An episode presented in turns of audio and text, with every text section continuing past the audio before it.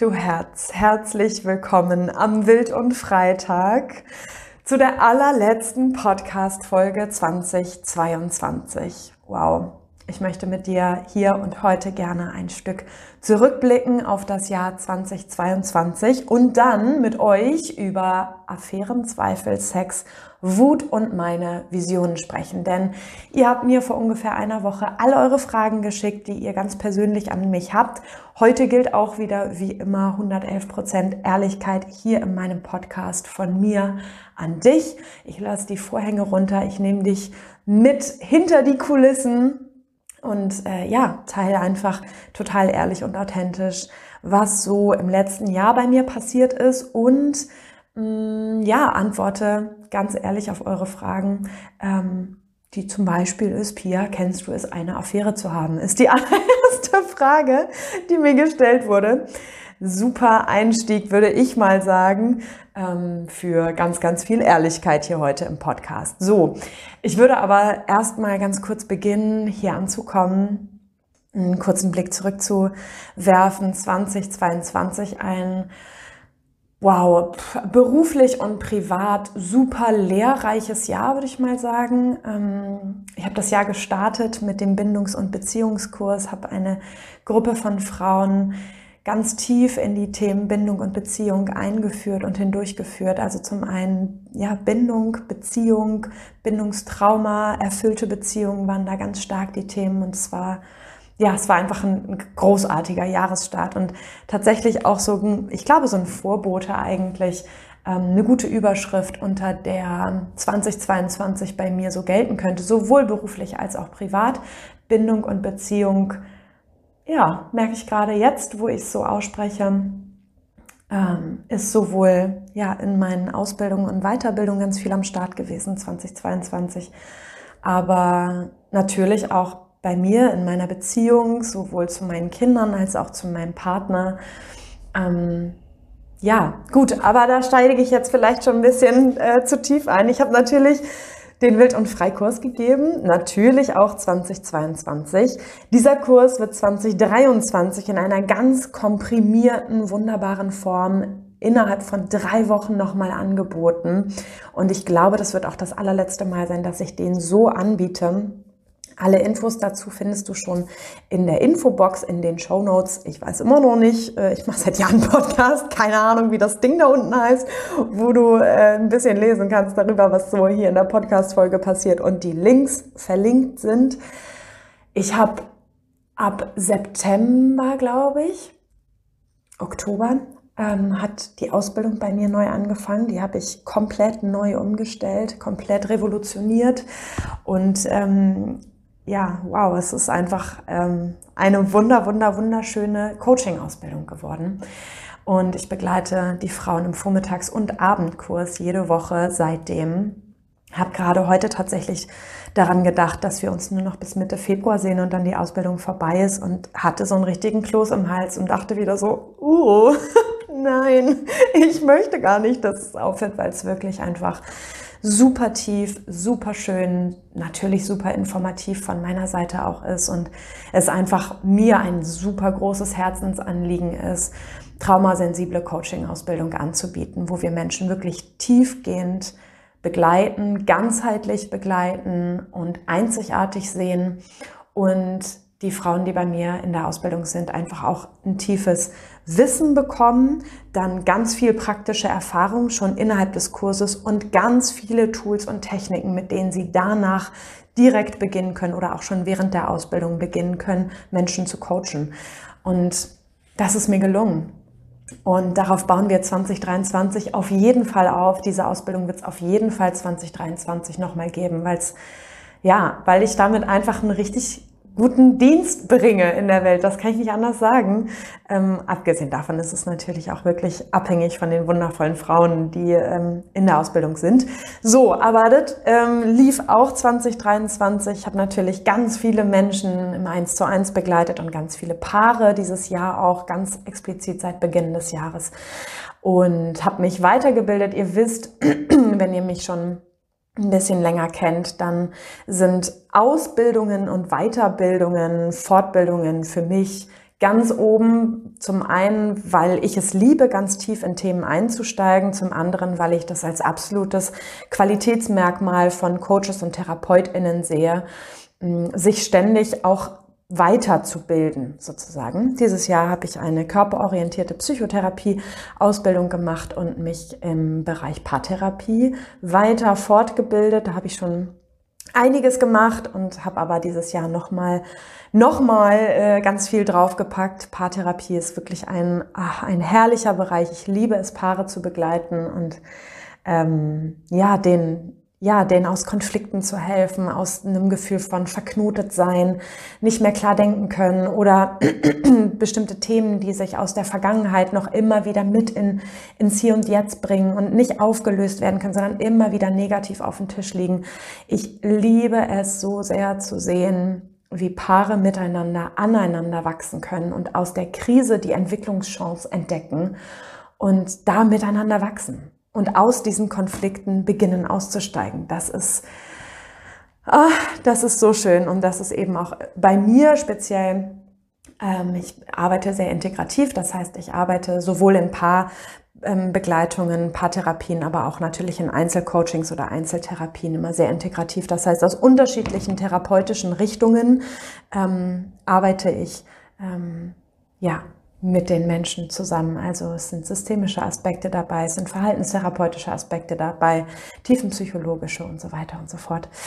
Genau, Weiterbildung habe ich auch noch gemacht zum Thema Bindungstrauma und Nervensystem, auch eine super feine Sache und genau, all das wird auch 2023 mit in meine Arbeit fließen.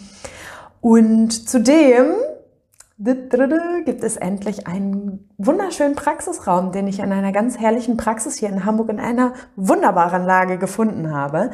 Ähm, die letzten, äh, letzten Jahre, wollte ich schon sagen, das ist ein bisschen übertrieben, die letzten Monate ganz intensiv auf Praxissuche, endlich wieder offline arbeiten. Online arbeiten werde ich auf jeden Fall auch weiterhin 2023. Aber ja, mit Corona ging irgendwie auch meine Offline-Arbeit so ein bisschen ähm, flöten und die wieder aufzugreifen, mit Menschen in einem Raum voreinander zu sitzen, ähm, hat doch nochmal echt eine ganz andere Qualität und da freue ich mich sehr drauf, ähm, das auch 2023 weiterzuführen. Also online und in Hamburg zu arbeiten mit Paaren und Einzelpersonen. Die Kurse bleiben weiterhin erstmal online.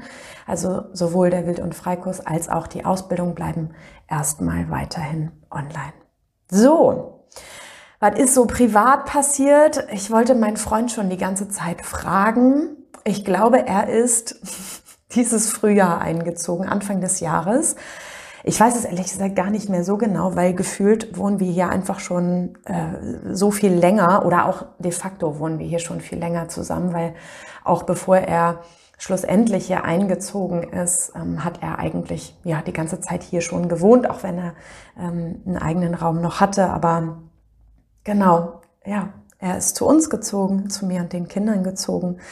Ähm, genau, wir sind irgendwie natürlich nochmal anders zusammengewachsen. Das ist auch ein ständig währender, sich immer wieder neu auslotender Prozess. Also ich kann nicht sagen, jo, einmal zusammengezogen als Patchwork-Familie und gut ist, ähm, sondern genau, abgesehen davon, dass die Kinder älter werden und deren Bedürfnisse sich verändern und deren Entwicklungsprozess sich verändert. Ähm, so ist es ja auch bei uns Erwachsenen und das immer wieder aneinander anzugleichen, ist eine, ein wunderschöner Wachstumsprozess, der aber natürlich auch immer wieder dazu führt, dass man ach, sich streitet und die Haare rauft und irgendwie denkt, oh, abgesehen davon, dass es natürlich auch wunderschön ist. Ne? Aber da brauche ich überhaupt nichts äh, zu verheimlichen. Das ist auf jeden Fall auch anstrengend und auch herausfordernd und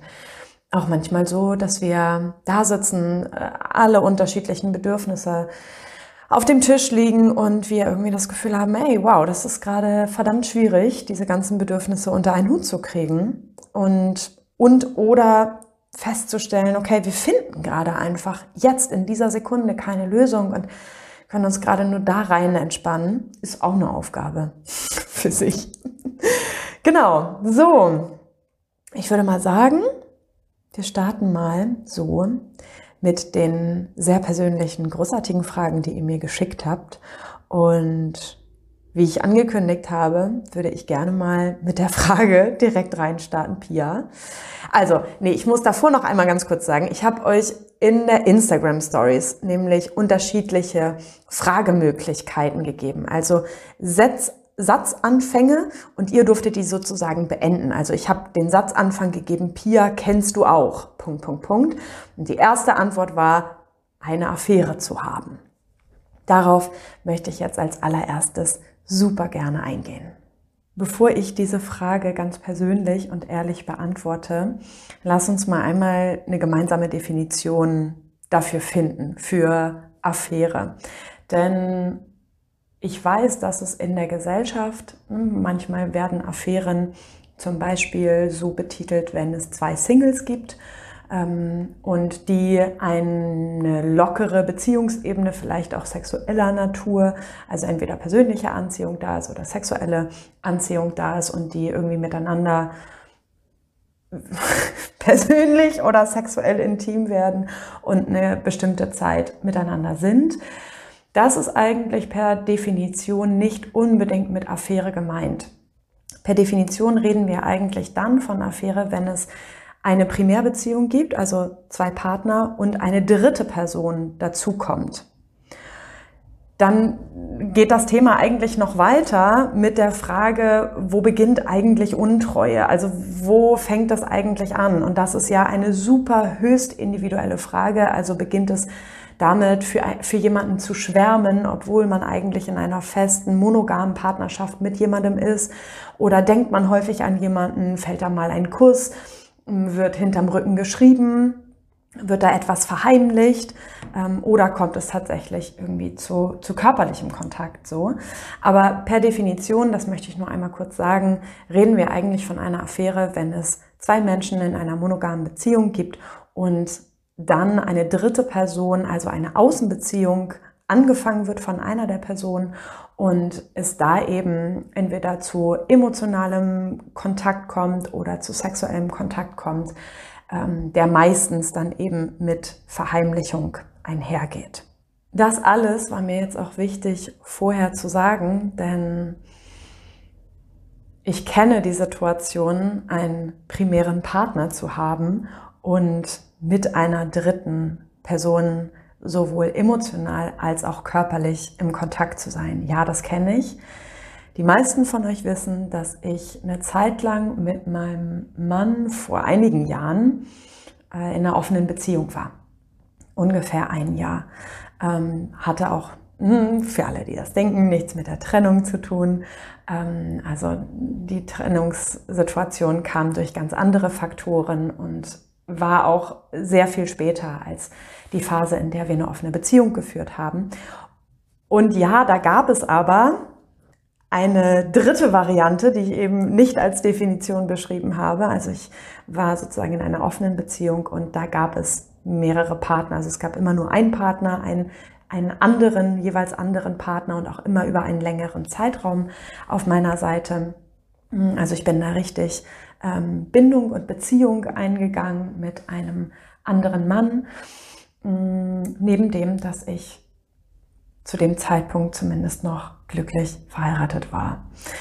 Genau, also ja, ich kenne das mh, zumindest in diesem Kontext, als dass ähm, ich mit mehreren Menschen sehr, sehr gerne bin und mich auch von mehreren Menschen angezogen fühle, sowohl emotional als auch körperlich. Ich weiß aber nicht genau, ob es das ist, was du damit meintest. Ne? Das bekommt natürlich einen ganz anderen Touch, sozusagen eine ganz andere Farbe, eine ganz andere Nuance, wenn es hier um Fremdgehen oder ja, ein, eine, eine weitere Person in, einer, in einem Beziehungskontext oder Geflecht geht, also um eine Außenbeziehung geht, die sozusagen von dem primären Partner verheimlicht wird. Die wunderbare Frau, die mir diese Frage gestellt hat, hat auch weitere Fragen gestellt. Als nächstes habe ich nämlich den Satz mitgegeben, wie gehst du damit um, wenn? und sie hat gefragt, jemand eine Affäre hat.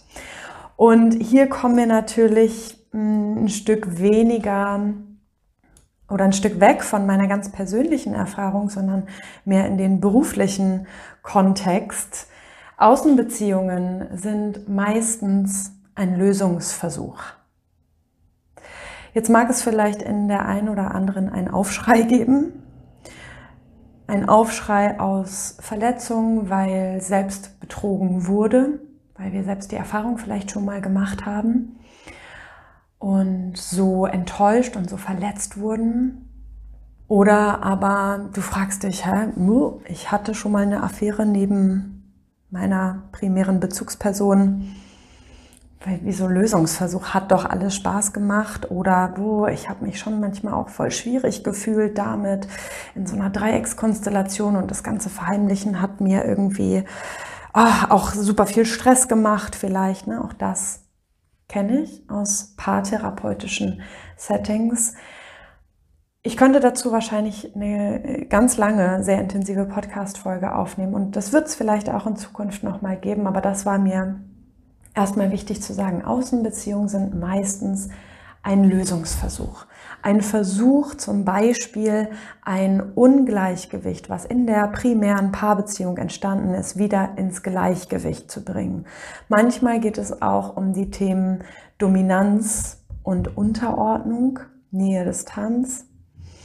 Manchmal handelt es sich auch um einen Ausgleich von Verletzungen, die innerhalb der Paargeschichte entstanden ist. Manchmal geht es auch um ein sich wiederholendes Beziehungsmuster. Da reden wir in der Paartherapie von Lebensskript.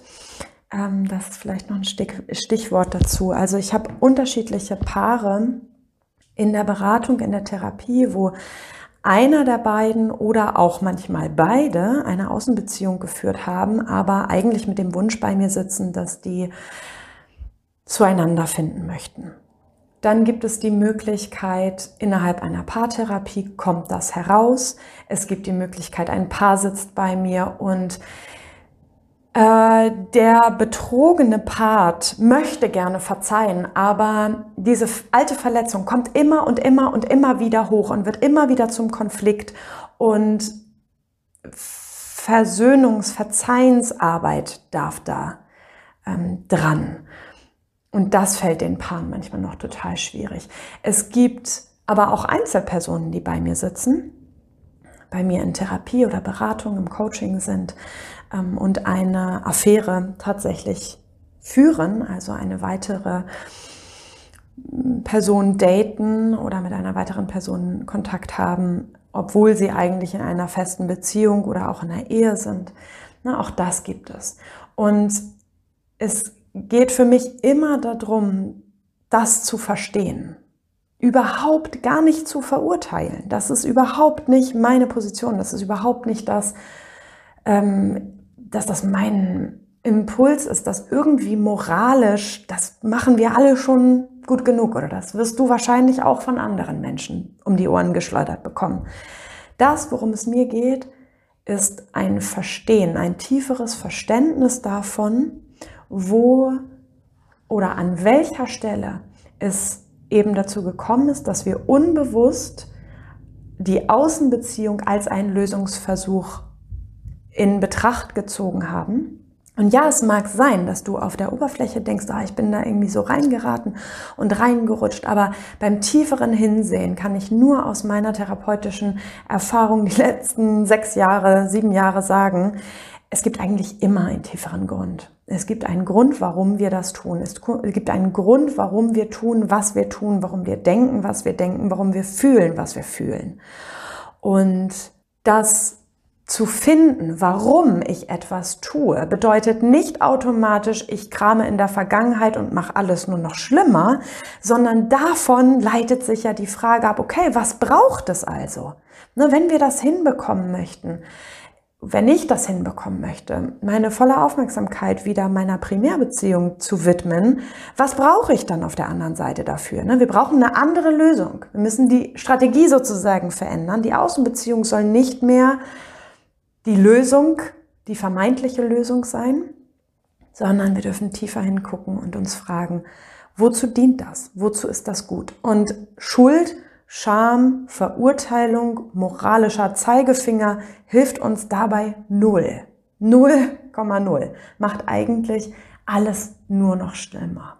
Mich würde deine Meinung an dieser Stelle sehr interessieren. Deine Gefühle, deine Gedanken, deine Erfahrungen dazu. Schreib mir das super, super gerne bei Instagram at pia-mortimer oder über meine Website www.pia-mortimer.de. Würde mich wirklich freuen, da ein bisschen tiefer einzusteigen. Das sind echt wunde Punkte, die da manchmal hochkommen können, große Themen. Und dafür mal einen urteilsfreien Raum zu bilden, um tiefer zu forschen, ist so, so, so wertvoll. Okay, machen wir weiter. Die nächste Frage ist unter der Rubrik Pia, kennst du es auch?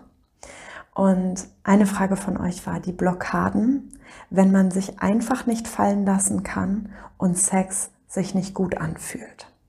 Vielen Dank für diese wunderschöne Frage. Kenne ich das auch? Ja, auf jeden Fall. Das kenne ich auch. Ich kenne Momente, in denen ich über meine Grenzen gegangen bin, weil ich dachte, ich muss das, um jemandem anderen zu gefallen im sexuellen Kontext. Das kenne ich vor allen Dingen aus meiner Vergangenheit.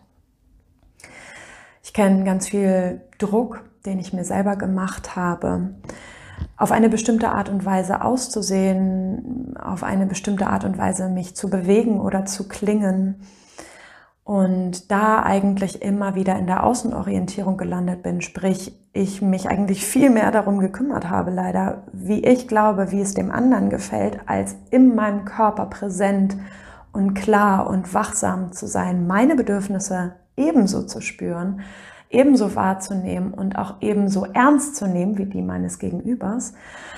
Also ja, ich bin da häufig über meine eigenen Grenzen gegangen und das hat sich ja, natürlich safe und gleichzeitig auch vielleicht ein Stück Gott sei Dank nicht gut angefühlt, weil wenn ich da nicht irgendwann einen Leidensdruck draus erlebt hätte, würde ich es vielleicht bis heute noch genauso machen. Also wenn ich nicht irgendwann an den Punkt gekommen wäre zu merken, Moment mal, ich muss mal eben anhalten. So wie es ist, geht es gar nicht. Das funktioniert gar nicht. Ich komme hier drin eigentlich überhaupt nicht vor. Ich komme in meiner eigenen Sexualität überhaupt nicht vor, weil ich nur beim anderen bin und mich die ganze Zeit versuche irgendwie anzupassen und gut genug zu sein und irgendwie liebenswert zu sein und mich dabei eigentlich total aus dem Blick und vor allen Dingen aus dem Gefühl verliere. Und die Frage, wie sie gestellt ist, ist super spannend und deutet für mich eigentlich auch schon genau auf den Punkt hin, um den es hier, glaube ich, in der Tiefe geht. Die Frage war ja, kennst du die Blockade, wenn man sich einfach nicht fallen lassen kann und Sex sich nicht gut anfühlt? Ich glaube, genau dazwischen gibt es eine ganz, einen ganz großen Zusammenhang zwischen dem, ich kann mich nicht fallen lassen und Sex fühlt sich nicht gut an. Also ich kann mich nicht fallen lassen, sprich, ich kann mich nicht richtig entspannen. Ich fühle mich unbewusst vielleicht nicht wirklich sicher. Ich weiß nicht so genau, was ich machen soll. Ich habe den, den Zugang zu mir vielleicht ein Stück verloren. Und ja, das sind alles Punkte, wo Sexualität, Lust, Hingabe, Orgasmus, nicht wirklich an den Start kommen will in der weiblichen Sexualität. Also wir sprechen hier im Wild und Frei Online-Intensivkurs im im dritten Modul ganz viel über das Thema Sinnlichkeit und Sexualität. Und das ist eines der wichtigsten Punkte dieses Moduls. Natürlich zum einen zu verstehen, kognitiv zu verstehen, aber dann im Kurs eben auch körperlich zu erleben, wie es sich eigentlich anfühlt, im eigenen Körper zu Hause zu sein, sich im eigenen Körper zu Hause zu fühlen, wachsam, präsent und achtsam im eigenen Körper zu sein. Also ganz viel das Thema Embodiment, sich überhaupt mal zu spüren und sich sicher in sich zu fühlen. Und aus dieser Sicherheit und aus dieser Entspannung heraus kann unser weiblicher Körper tatsächlich in eine viel größere weitere und tiefere Lust kommen. Heißt, was ich dir empfehlen würde, genau an diesen Themen, die ich gerade aufgezählt habe, weiter zu, zu arbeiten. Dich sicher zu fühlen in deinem Körper. Manchmal kommen wir an der Stelle nicht um die Frage herum, warum fühle ich mich unsicher in meinem Körper? Womit hat das zu tun? Was brauche ich eigentlich dafür, um mich sicher in mir zu fühlen? Was brauche ich dazu, um mich vielleicht sogar überhaupt zu fühlen? Also ich komme ja aus ganz vielen Jahren bis, ja, bis Anfang 20 habe ich eigentlich nur meinen Kopf gefühlt und war in meinem Körper, in meinem Becken, in meinen Beinen, in meiner Brust, in meinem Rücken, in meinem Bauch, in meinen Arm null zu Hause. Ich habe das wie fast gar nicht gefühlt. Und für mich ja irgendwann entdeckt, dass im Körper zu sein für mich ganz viele Jahre ganz unsicher war und mit ganz viel Angst verbunden war und auch mit ganz viel Schmerz verbunden war, weil ich einfach Missbrauch erlebt habe. Ne, ich persönlich, das heißt nicht, dass wenn du nicht viel in deinem Körper bist, dass das automatisch etwas mit Missbrauch zu tun haben muss. Aber ich habe sexuelle Gewalt und sexuellen Missbrauch erlebt. Und für mich war es unbewusst eine ganz gute Strategie, in Anführungsstrichen, meinen Körper tatsächlich zu verlassen und ihn weniger zu fühlen. Und das war so wichtig. Da durch diese Prozesse wieder hindurchzugehen, heißt nicht, es war leicht, aber es war wichtig. Es war wichtig und richtig und präsent und klar, hier als Mensch, als Mutter, als Frau, als Partnerin und auch als Therapeutin zu sein. Ja, irgendwie so ein Mix aus, ich habe nur meinen Kopf gefühlt und bin gleichzeitig total kopflos durch diese Welt gelaufen und das war nicht lebenswert. Auch wenn ich nicht an meinem Leben gezweifelt habe, aber das ähm, war eine sehr deutlich andere Lebensqualität als die, die ich heute habe. Ja. Okay, lass uns gerne weitermachen mit der nächsten Frage. Kennst du Momente, in denen du an deiner Beziehung zweifelst? Ja, kenne ich. Kenne ich, kenne ich, kenne ich. Fühle ich mich damit geil? Nein, überhaupt nicht. also, ich kenne Situationen und da dürfen wir ja noch mal fein unterscheiden. Ich kenne Situationen, in denen ich in einer schönen, erfüllten Beziehung bin und zweifle. Und ich kenne Situationen, in der ich einer, in einer toxischen, ungesunden Beziehung war und gezweifelt habe.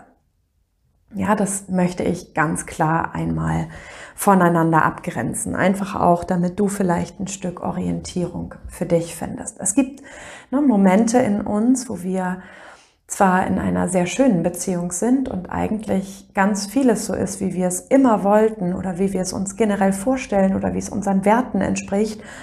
Und gleichzeitig stellt sich trotzdem immer wieder ein Zweifel ein. Und ganz grundsätzlich möchte ich immer erstmal sagen, du bist völlig okay damit. Du darfst zweifeln. Es ist okay zu zweifeln. Womit das zusammenhängt, vielleicht später noch mal ein bisschen mehr dazu. Und es gibt natürlich Situationen, in denen wir in ungesunden Beziehungen sind oder waren und die Zweifel daher kommen. Ich möchte gerne unterscheiden an dieser Stelle, weil es wichtig ist. Ne? Zum einen finde ich überhaupt nichts Verwerfliches daran, das eigene System immer mal wieder durchspielen zu lassen in regelmäßigen Abche äh, Abständen, wie einchecken zu lassen ist es eigentlich die Beziehung, die ich gerne führen möchte? Ist es der Mensch, mit dem ich gerne das Wertvollste, was ich habe, nämlich dieses Leben, ne, für diesen Moment, Moment für Moment verbringen möchte? Ist das der Mensch, mit dem ich so viel teilen möchte? Ist das der Mensch, den ich nah sein möchte, den ich nah an mich herankommen lassen möchte? Ist das die Form von Beziehung, die mich wirklich erfüllt? Und da können wir tatsächlich manchmal auch in Zweifel abrutschen, in Anführungsstrichen. Also ne, es gibt ein Hinterfragen. Manchmal stellt sich ein Zweifel ein, wenn da eine leise Stimme sagt, ich bin nicht glücklich. Auch das gibt es. Und unser Verstand immer wieder Gründe dafür finden möchte, warum das doch alles geht und warum wir auf jeden Fall bei dieser Person sind und darunter sich auf einer Ebene tiefer vielleicht Verlustangst oder Bindungsangst befindet.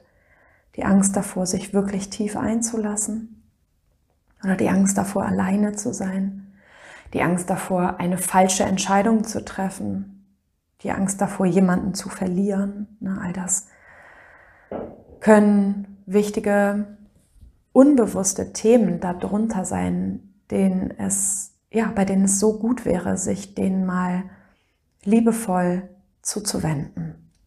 Genau. Und gerade wenn wir im Bereich Verlustangst und Bindungsangst sind, können wir eben auch eine super perfekte Beziehung haben, die eigentlich sich eigentlich gut anfühlt und eigentlich ist alles in Ordnung. Und darunter verbirgt sich manchmal Verlustangst oder Bindungsangst und wir kreieren sozusagen ein Problem, wo eigentlich keines ist. Aber wir kreieren es ja immer aus einem guten Grund. Und bei Bindungsangst und Verlustangst ist, ist es meistens der gute Grund, in Anführungsstrichen, dass wir uns dann eben nicht wirklich einlassen, weil wir eigentlich unbewusst Angst davor haben. Ich hoffe, du kannst mir noch folgen, ihr könnt mir noch folgen. Ja, wichtiges Thema, schönes Thema und ja, ich kenne beides. Ich kenne Zweifel in Beziehungen, die ungesund waren und ich kenne Zweifel in Beziehungen, die schön waren oder schön sind und eigentlich als unbewusste Manipulationen für mich entlarvt wurden. Ne? Momente, wo ich dachte, ei, ja, moin, ich möchte hier gerade etwas manipulieren. Ein Teil in mir kann das so schwer aushalten und wird aufgrund meiner eigenen schmerzlichen Bindungs- und Beziehungserfahrung so wachsam, weil er so Angst, dieser Anteil hat so Angst vor erneuter Verletzung, dass ich lieber jetzt schon Cut mache ne, und Zweifel und damit ja viel Distanz auch schaffe innerlich ne, zwischen mich und meinem Partner oder meine Partnerin. Völlig egal. Ja, diese Zweifel sorgen ja erstmal für ganz viel Distanz und manchmal kann das total wichtig und richtig und gut sein und manchmal kann das eben auch Ausdruck sein von, da zeigt sich etwas Inneres, Unbewusstes, was wichtig ist, das zu sehen, damit wir nicht aus diesen Zweifeln, aus der Verlustangst, aus der Bindungsangst auf die Handlungsebene gehen und daraufhin handeln, obwohl das eigentlich nicht wirklich auf tieferer Ebene das ist, was wir als erwachsene Personen wirklich, wirklich wollen und brauchen. Nächste Frage, ein bisschen kürzer zu beantworten. Kennst du das Gefühl, innerhalb der Familie immer nur zweitrangig zu sein? Ähm, ja und nein. Ich war oder bin aufgewachsen als das einzige Kind in einer großen oder relativ großen Patchwork-Familie. Also meine Eltern haben sich getrennt, haben beide neue Partner an ihrer Seite gehabt und ich war das einzige Kind. Auch meine Tanten haben keine eigenen Kinder oder überhaupt keine Kinder. Ähm, und auch die neuen Partner meiner Eltern hatten keine Kinder. Und ich habe keine Geschwister. Heißt, ich kenne das auf jeden Fall auch sehr, die andere Seite der Medaille vielleicht, immer im Mittelpunkt zu sein. Und ich weiß noch, wie sich das angefühlt hat. Ich war ein Kind, was schon sehr stark in der Außenorientierung war und ganz viel mit Schuld Gefühlen zu tun hatte und sehr bedacht darauf war, allen das Gleiche geben zu müssen. Und wenn ich das allein schon sage oder mir dabei zuhöre, wird eigentlich schon die Schräglage total deutlich. Es ging in meiner Kindheit eben nicht nur darum, dass ich als Kind etwas bekomme und es vielleicht auch manchmal genieße, im Mittelpunkt zu stehen, sondern ich hatte daraufhin das Gefühl, ich ich hatte vielleicht einfach auch viel zu viel Verantwortung und habe mich viel zu sehr verantwortlich gefühlt und mich sehr schnell schuldig gefühlt, wenn ich das Gefühl hatte, nicht jedem Familienmitglied genug oder das Richtige gegeben zu haben. Was ich aber kenne, ist, dass ich nach der Trennung meiner Eltern bei meiner Mutter gelebt habe und sie hatte einzelne Partner, bevor, ich würde jetzt mal sagen, mein Stiefvater kam. Und der einfach nochmal eine ganz andere Rolle an ihrer Seite eingenommen hat und nochmal mehr Beständigkeit. Wir haben eine wunderbare Beziehung zueinander und hatten sie schon, ich wollte fast sagen immer, das stimmt aber nicht ganz. Ähm, wir hatten echt viele Konflikte gerade am Anfang, weil ich mich tatsächlich da auch sehr zurückgesetzt gefühlt habe von meiner Mutter. Und genau, das wäre jetzt wahrscheinlich zu ausschweifend, wenn ich da jetzt ganz genau ins Detail gehen würde. Ähm, das war aber auf jeden Fall mein Gefühl, zweitrangig zu sein für eine gewisse Zeit lang. Und ich weiß noch, wie, ne, ich spreche aber eben aus der Kindheit, aus kindlichen Gefühlen, wie ängstlich ich mich gefühlt habe damit, wie sehr mich das verunsichert hat, wie unwohl ich mich damit gefühlt habe. Und wenn ich jetzt auch gerade darüber rede, kommt mir so ein ähnliches Gefühl wie Heimweh haben. So eine Sehnsucht danach. Das kenne ich. Ja. Also das als Antwort auf die Frage. Und die letzte Frage in dieser Rubrik, Pia, kennst du die Angst davor, dass deine Zeit auf Erden nicht reicht für alle Wünsche und Träume? Ich kenne das nicht als überwältigende Angst. Ich kenne Momente, in denen ich große Unzufriedenheit verspüre und eher in so ein, in eine Wut komme und merke, die Wutenergie, diese Emotion setzt ja eine gewisse Kraft frei. Wir kommen später auch nochmal auf die Wut zurück, weil das auch eine Frage von euch war. Ähm, die es mir ermöglicht, in Handlung zu gehen und Dinge zu erschaffen und zu verändern. Und tatsächlich ist es so, dass wenn diese Momente da sind, ich tatsächlich auch Veränderungen erschaffe und damit nicht warte. Also ich keine großen Ziele habe, die noch weit in der Zukunft liegen, woran sich diese Angst knüpfen könnte, diese Träume oder diese Wünsche nicht in Erfüllung zu bringen. Was ich auf jeden Fall sagen kann, ist, dass ich zutiefst dankbar dafür bin, dass ich schon Mama bin, dass ich so früh Mama geworden bin. Ähm, das ist etwas, was glaube ich, eines der wichtigsten Dinge für mich in diesem Leben als Erfahrung und als Sein, als Mutter ist. Und meine berufliche Erfüllung kommt irgendwann danach. Ich bin zum Beispiel nicht der Typ, der irgendwie sagt, äh, Haus kaufen ist für mich noch ein riesengroßes, tolles Thema, was ich unbedingt mal gemacht haben muss. Das ist so nicht. Ich weiß nicht, dieses Gen fehlt mir irgendwie. Meine Mutter hat das auch nicht. Also irgendwie bin ich einfach nicht der Typ, der da so große Träume und Wünsche hat, wo man sagen könnte, okay, ja, das mache ich halt nicht jetzt sofort, sondern das liegt halt noch in der Zukunft. Ansonsten, ähm, wenn ich das spüre, das ist mein Wunsch, das ist mein Ziel, geht es für mich um die Frage, okay, was brauche ich dafür? Wie mache ich das? Und zwar jetzt. Ne, wie, wie kann ich jetzt diese einzelnen Schritte schon dahin gehen. Manche Ziele, verstehe mich nicht falsch, sind groß. Die können wir nicht von heute auf morgen einfach mal umsetzen. Ne? Verstehe mich bitte nicht falsch.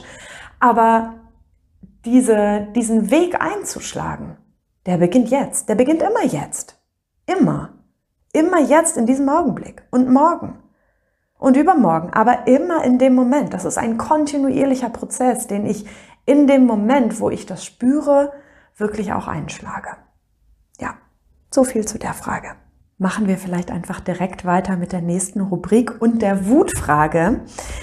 Die Rubrik, also den Satz, den ich vorher mitgegeben habe, war, wie gehst du damit um, wenn? Und eine Frage von euch war, dich etwas heftig triggert und zum Beispiel Wut aufsteigt. Alle, die schon mal bei mir im Wild und Frei Online Intensivkurs waren, wissen, Mut und Wut ist das zweite Modul. Wir beschäftigen uns intensivst damit, der Wut zu begegnen, der Wut Raum zu geben, der Wut auf gesunde Art und Weise zu begegnen, der Wut mh, mm, aber auch ein Stück die negative Chronotation zu nehmen, die wir meistens in unserer Kindheit mit aufgenommen haben, ne? dass Wut etwas Negatives ist, ist ja auch noch in unserer Gesellschaft ganz häufig ähm, so verbunden, so verknüpft. Und da wieder zu lernen, zum einen die Wut als eine ganz normale Emotion anzunehmen, in sich da sein zu lassen, sich das zu erlauben und vor allen Dingen zu merken, wie wichtig die eigene Wut ist. Für zum Beispiel genau diese Prozesse, von denen ich eben gesprochen habe. Wut macht Grenze klar. Mit der Wut kann ich meine Grenze fühlen. Mit der Wut kann ich spüren, wenn jemand über meine Grenze gegangen ist, wenn ich über meine Grenze gegangen bin, wenn mich irgendetwas im Außen triggert, anspannt, in die Wut bringt, irgendetwas nicht so ist, wie es meinen Werten entspricht, wie ich es gerne möchte.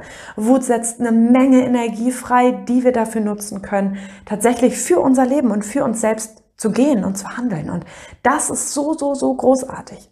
Aber Achtung, natürlich, ne, eben weil die Wut als Emotion eine super intensive Emotion ist und auch eine der Emotionen ist, die sehr schnell auf die Handlungsebene drückt, und will sozusagen, dürfen wir uns tatsächlich ein bisschen angucken, wie können wir tatsächlich gesund mit Wut umgehen. Und ja, natürlich kenne ich das total, auch aus meinem Privatleben, dass ich getriggert bin und total wütend werde, in unterschiedlichem Ausmaß. Ich kenne es, genervt zu sein, ich kenne es, angespannt zu sein, ich kenne es so, oh, so irgendwie ein bisschen abgefuckt zu sein von irgendetwas und ich kenne richtig krasse Wut über etwas.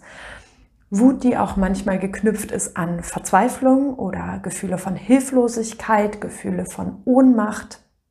Und tatsächlich ist das auch, ich habe es ja ganz am Anfang schon gesagt, ne, so Bindung und Beziehung war irgendwie auch in meinem Privatleben einfach ein großes Thema.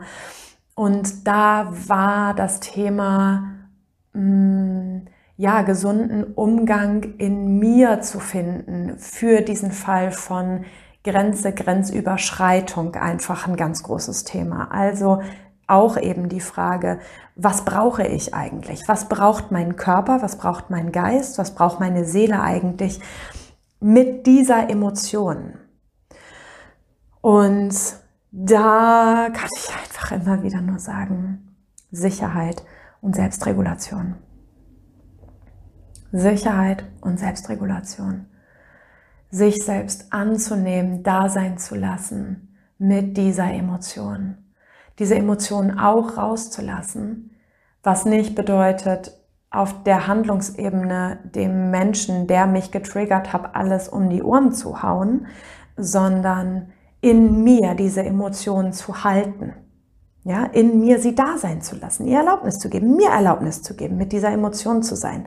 Was aber eben nicht bedeutet, ich agiere etwas aus und sorge gegebenenfalls für Verletzung in meinem Innen oder im Außen. Und da ist ganz individuell die Frage, ne, was, was hilft dir dabei? Deinem System Sicherheit, Klarheit, Ruhe zu geben. Und was brauchst du noch dafür, es dir wirklich zu erlauben, jede einzelne Emotion, egal was sie ist, in dir zu umarmen, in dir eine Weichheit für die ganz normalen Emotionen im Leben zu entwickeln und dich damit anzunehmen. Die nächste Frage ist wieder etwas länger. Pia, was würdest du tun, wenn du in einer wunderschönen neuen Beziehung bist, am liebsten zusammenziehen würdest, aber die bereits erwachsene Tochter deines Partners damit überhaupt nicht klarkommt und er sich davon emotional beeinflussen lässt? Das ist eine hypothetische Frage. Mein Partner hat keine Kinder, aber ich kann mich natürlich gleichzeitig sehr gut einfühlen. Ich würde mich wahrscheinlich zurückgesetzt fühlen. Ich würde mich vielleicht nicht ernst genommen fühlen. Ich würde mich vielleicht ganz ohnmächtig und hilflos fühlen. Alles auf einer tieferen Ebene. Ne? Ich würde mich traurig fühlen, ich wäre vielleicht wütend, hätte das Gefühl von Selbstunwirksamkeit, sprich vielleicht dem Gefühl von, oh, ich habe das Gefühl, ich kann es gar nicht richtig beeinflussen. Ich kann es nicht beeinflussen. Und das, was ich dir von Herz zu Herz ans Herz legen möchte, ist, versuche deine Emotionen, deine Gefühle, genauso wie ich es gerade beschrieben habe, anzunehmen und sie da sein zu lassen. Schau mal danach, ob es vielleicht tiefere Punkte gibt, die dich triggern, Gefühle, die aufkommen, die du schon von früher kennst, die in dieser Situation als Wachstumspotenzial mit auftauchen und gesehen werden möchten, dein inneres Kind sich meldet. Und das, was du an dieser Stelle vielleicht tatsächlich üben darfst und vielleicht möchtest du mir gleich den Kopf dafür abreißen, wenn ich das jetzt ausgesprochen habe. Du kannst die Situation erstmal nur so nehmen, wie sie ist. Es ist natürlich die Frage, lässt er sich tatsächlich beeinflussen davon oder ist das nur deine Wahrnehmung und deine Interpretation davon oder findet es eben tatsächlich statt? Manchmal lohnt es sich, da auf einer ganz sachlichen Ebene, mit einem sachlichen Blick nochmal drauf zu schauen und sachlich für dich innerlich zu beschreiben oder auch mal aufzuschreiben, was ist tatsächlich passiert, um danach dir bewusst darüber zu werden und was hat das in mir ausgelöst? Was hat das für Gedanken oder für Gefühle ausgelöst? Und manchmal erkennen wir über diese Prozesse schon, bei mir kommt etwas auf eine gewisse Art und Weise an, was aber vielleicht im Außen oder von meinem Gegenüber gar nicht so gemeint ist. So, also das beides ein Stück auseinanderzuhalten kann manchmal helfen. Ansonsten nimm es an. Das ist die Situation. Wenn es tatsächlich so ist, dann ist das die Situation, in der du gerade sein sollst.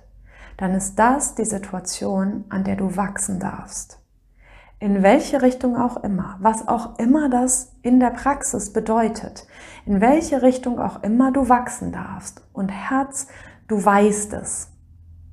Du weißt, woran du hier gerade wachsen darfst. Du weißt eigentlich, wenn du tiefer hinspürst, was du gerade lernen darfst. Und ich möchte dich dafür öffnen und dazu einladen, dir selbst an der Stelle zuzuhören. Alright, wir gehen in die letzten zwei Fragen in der Rubrik Erzähl doch mal ehrlich von. Zwei letzte Fragen, die ich hier aufgreifen möchte nochmal. Ich schaffe es leider nicht, alle, alle, alle, alle Fragen zu beantworten, aber manche haben sich auch eh wiederholt und die habe ich versucht zusammenzufassen. Zwei letzte Fragen, damit die Podcast-Folge auch nicht unendlich lang wird. In dieser letzten Rubrik Frage 1. Pia, erzähl doch mal ehrlich von deiner Sicht über Kinder und Jugendpsychiatrien? Super spannende Frage. Ich glaube, über Kinder- und Jugendpsychiatrien habe ich auch noch nie in keinem beruflichen, direkten Kontakt gesprochen. Also nicht, ich habe natürlich ganz viel Wissen darum, einfach durch meine ganzen Ausbildungen, Fortbildungen, Weiterbildung. Ähm, aber ich habe das in beruflichen Kontexten noch nie gebraucht, dieses Wissen. Also, meine ehrliche Sicht. Meine ehrliche Sicht ist, dass es wie so häufig keine definitive Aussage darüber zu treffen gilt, gibt, weil es multifaktoriell ist und super, individu super individuell und super einzigartig. Also Punkt eins ist natürlich die Qualität von Kinder- und Jugendpsychiatrien. Wie wird dort gearbeitet? Ist ein, eine riesengroße Frage.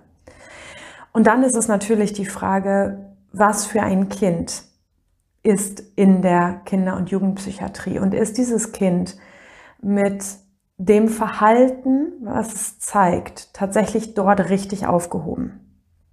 Ist die zweite Frage. Dann ist die nächste Frage, ist das, was das Kind zeigt, eigentlich ein Problem, was das Kind hat, oder ist es ein Problem, was eigentlich aus dem Familiensystem kommt? Meistens sind Kinder nur Symptomträger für ein System. Kinder zeigen Dinge. Kinder weisen auf etwas hin. Manchmal tragen Kinder wirklich Symptome aus, die aber im Familiensystem herumgeistern, niemand übernimmt dafür Verantwortung und, und, und. Das heißt, ne, die nächste Ebene ist letztendlich auch, was passiert dann nach? Nach so einem Aufenthalt in der Kinder- und Jugendpsychiatrie kommt das Kind in ein dysfunktionales Familiensystem wieder zurück, also in ein Familiensystem, was dem Kind überhaupt nicht dient, was dem Kind nicht gerecht wird, was dem Kind keinen sicheren Ort für die eigene Entwicklung und für den eigenen Wachstum gibt. Ne? Oder haben wir hier eine Familie, die sehr offen, sehr sensibel, sehr weitsichtig, sehr tiefsinnig, sehr feinfühlig mit ihrem Kind umgehen. Ne? Also das ist das, was ich meine. Ich kann da, oder ich finde auch, dass man ähm, also wir als Menschen sehr sorgsam damit umgehen sollten, irgendwelche allgemeingültigen Aussagen an Stellen zu treffen, wo es multifaktorielle Begebenheiten gibt, um Menschen zu begleiten oder eben nicht richtig begleiten zu können. So. Also, kurz gesagt sehe ich es trotzdem so, dass es in bestimmten, dass es bestimmte Faktoren gibt, wo es Kindern durchaus total dienlich sein kann, sich in einer guten Kinder- und Jugendpsychiatrie ähm, in Behandlung zu geben. Bestenfalls so, dass die Eltern eben auch mit eingespannt sind und wirklich von unterschiedlichen Seiten, von unterschiedlichen Perspektiven auf das Kind und auf die Familie geschaut wird und daraufhin bedürfnis-, beziehungsorientiert und ressourcenorientiert geschaut wird, was für das Kind eine gute, erleichternde und gleichzeitig vor allem unterstützende und sicherheitsgebende mm, Möglichkeit ist, das Leben intakt und gesund weiterzuleben. Wenn es dazu nochmal genauere Nachfragen geben sollte, bitte immer her damit, wie ihr sagt. So, aller, aller, allerletzte Frage und eine super schöne Frage für den Schluss. Pia, erzähl doch mal ehrlich von deinen Visionen für die Zukunft. Also ich muss im Großen und Ganzen sagen, dass wenn ich in diese Frage reinspüre oder in diese Bitte von meinen Visionen zu sprechen, erstmal ganz viel Zufriedenheit auftaucht, denn die Werte und das, was ich mir wünsche für mich und meine Lieben, für mich auch beruflich, ist schon da und darf genauso weitergehen. Was ich mir beruflich als Vision wünsche, ist auf jeden Fall Menschen weiterhin tiefgehend eins zu eins in Paaren und vor allen Dingen auch in der Ausbildung zu begleiten. Das ist mir ein ganz, ganz großer Wunsch, dass diese Ausbildung Menschen erreichen und berühren darf. Und darum, oder an dieser Stelle geht es mir gar nicht um die Masse. Ich, ne, die kennt wahrscheinlich eh alle meine Arbeit. Ich arbeite ja wirklich individuell und persönlich. Das heißt, ich arbeite nicht mit Menschenmassen. Das, das, das könnte meine Werte von individueller und persönlicher Arbeit überhaupt nicht erfüllen. Dann könnte ich Vorträge halten und ich möchte keine Vorträge halten, ich möchte nah arbeiten. Und so kommt es mir überhaupt nicht darauf an, äh, berechnet volle Kurse zu haben. Mir kommt es vor allen Dingen an, eine hohe Qualität und eine wahrhaftige Arbeit zu, zu leben, zu erleben und weiterzugeben in meinen Ausbildungen eine wirklich wahrhaftige Arbeit. Und das bedeutet für Coaches, die ich ausbilde, zum einen ganz große Selbstreflexion und zum anderen ein tiefes Wissen und Können. Und genau dafür stehe ich. Genau das ist mir wichtig. Genau das liegt mir am Herzen, das weiter auszubauen. Ja. Und wie ich vorhin schon angeteasert habe, mehr in Hamburg, noch mehr in Hamburg weiterhin oder wieder mehr in Hamburg auch zu arbeiten und nicht nur online. Ist einfach ein großer Wunsch. Ähm, ist vielleicht keine richtige Vision. Ähm, vielleicht habe ich mal Bock auf so einen Therapiehund. mein Freund ist Psychologe. Und wir haben schon häufiger die äh, Fantasie gehabt, wie es wohl wäre, ähm, mit einem Therapiehund hier zu Hause. Mal gucken. Ach, das ist aber auch alles keine, keine Vision. Ich glaube, die stärkste Vision, die spüre ich wirklich in dieser Ausbildung. Ja. Und davon habe ich jetzt erzählt. Und jetzt habe ich sowieso ganz, ganz viel erzählt und möchte an dieser Stelle wirklich gerne diese Podcast-Folge beenden und hoffe sehr, dass dich diese Podcast-Folge berührt hat, inspiriert hat. Und bitte, bitte, bitte schick mir deine Fragen, wenn du welche hast. Super gerne, wirklich. Ähm, ich mache gerade noch Instagram-Pause. Ich bin gerade nicht so aktiv auf Instagram und ja, nehme da gerade ein bisschen Winterschlafpause und kehre wirklich in mich und sortiere mich neu und bereite auch schon einiges vor fürs nächste Jahr, aber bin da gerade nicht so aktiv. Dennoch kannst du mir super gerne dort deine Nachrichten schicken oder wie gesagt www.pia-mortimer.de. So Herz. Herzensgrüße von mir an dich ich sage ein letztes Mal 2022 richtig schön, dass du da warst und ich freue mich auf den nächsten Wild- und Freitag mit dir. Ich freue mich auf 2023 mit dir und sage Tschüss. Bis zum nächsten Mal.